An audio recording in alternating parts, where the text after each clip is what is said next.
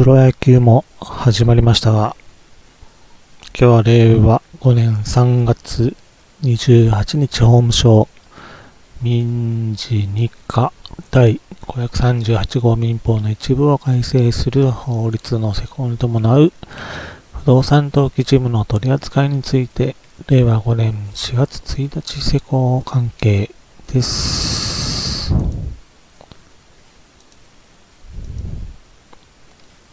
不動産登記法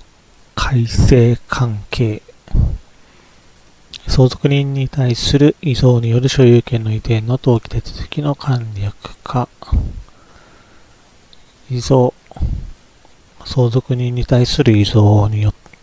関しては所有権の移転の登記は不動産登記法60条の規定にかかわらず登記権利者が単独で申請することができることとされたと。しています。以前までは相続人全員が 遺言執行者が必要でした。これに伴い不動産登記例の一部が改正され、改正不動産登記法第63条第3項の規定により、登記権利者が単独で遺贈による所有権の移転の登記を申請するときは、登記原因を称する情報として、次の情報を提供しなければならないこととされました。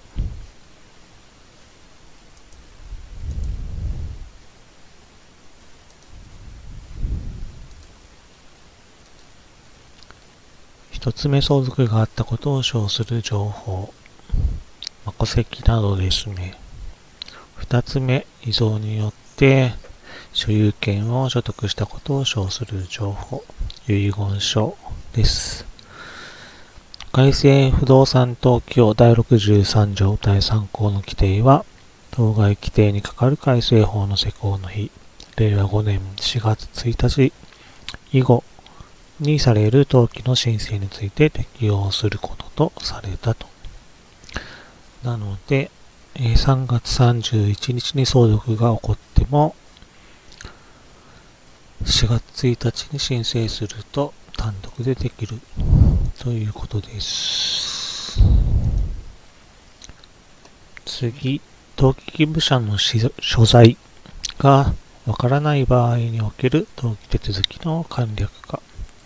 買い戻しの特約に関する登記の抹消。買い戻しの特約に関する登記がされている場合において、その買い戻しの特約がされた売買契約の日から10年を経過したときは、動産登記法第60条の規定にかかわらず、登記権利者は単独で当該登記の抹消を申請することができると。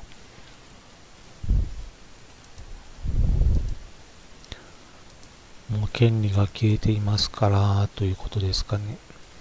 登記官は改正不動産登記法69条の2の規定による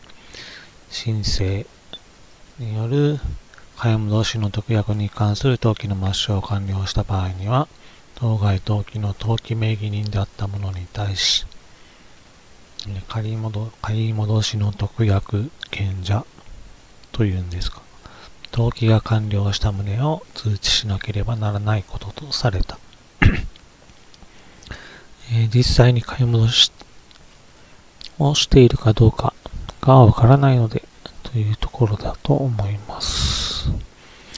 この通知の様式については、えー、純則によるものとし、登記記録上の住所に宛てて通知書を発送するものとするなので、住所変わってたら変更してた方がいいですよ、という感じもします。登記の記録は別紙1の振り合いによるものとする。別紙で定めると。でこの規定は令和5年4月1日以後にされる登記の申請について適用することとされた。3月31日に売買契約から10年経過していても、4月1日に申請すれば単独でできると。そして買い戻し特約の特約権者に通知が行きます。ということです。もちろん、共同申請も認められる。認められます。で、助言決定による登記の抹消など、登記権利者は共同して登記の抹消の申請をすべきものの行方がわからない。時そのものと共同して権利に関する登記の抹消を申請することができない。時には、えー、非訴事件手続き法99条に規定する公示催告の申し立てをすることができることとされ、この適用対象となる所在が知れないものとして、登記義務者である登記名義人のほか、その相続人その他の一般承継人が該当することが明確化された。相続人を相手取ってというか、相続人を対象としてでもできると。70条1項の登記が地上権、古作権、質権、賃借権、採石権に関する登記、または買い戻しの特約に関する登記であって、登記された存続期間、または買い戻しの期間が満了している場合であって、登記の抹消の申請にかかる登記権利者において相当の調査が行われたと認められるものとして法務省令で定める方法により調査を行ってもなお共同して登記の抹消の申請をすべきものの所在が判明しないときはなので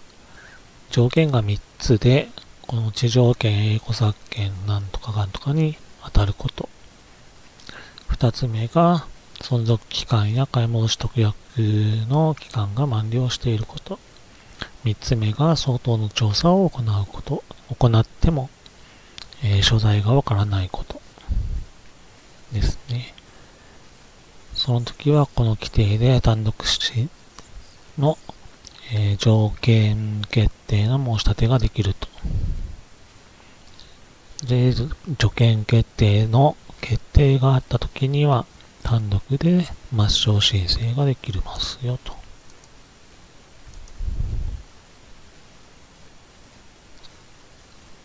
これは相当の調査の方法どのどこまですればいいのかってやつですね。自然人の場合は、え住民票や戸籍を追っていく。戸籍の請求をする。死亡が判明した場合にはえー、除籍簿出、生から亡くなるまでの戸籍を一通り揃える。相続人がいると判明した場合には、さらに相続人の戸籍や戸籍の請求をすると。その相続人の死亡が判明した場合には、また同じく出生から死亡までの戸籍を取ってみる。で、その相続人がいた場合には、また、えー、除籍謄本などを取ってみると。でもし、相続人や相続人の相続人が判明した場合には住民票を取ってみる。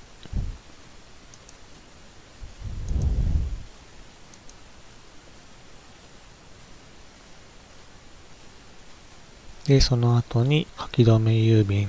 や配達証明をつけて書面を送付すると。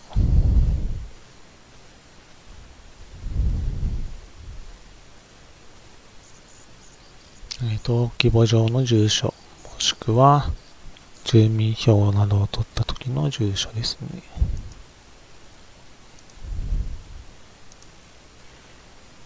今は自然人やったんですが、次、法人の場合は、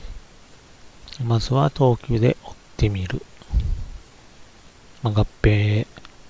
している場合は存続会社をの登記を取ってみると。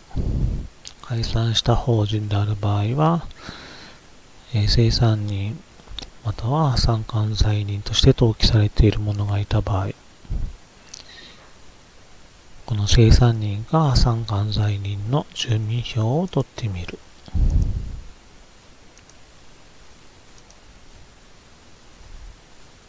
で、そこに住所に書き留め郵便、配達証明付きの 郵便を送ってみると。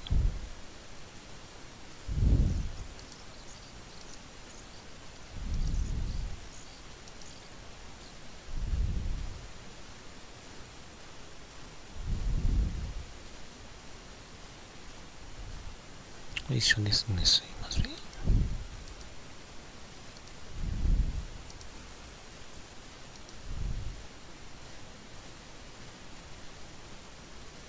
公示催告の申し立てがされて、助言決定があったときは、70条3項の規定により、えー、登記権利者は単独で抹消登記の申請をすることができると。添付情報は助言決定があったことを称する情報です。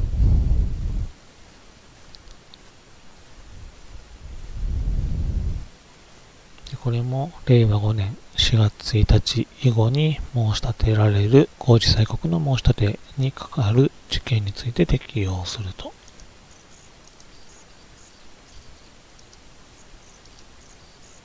今日はその1ということで以上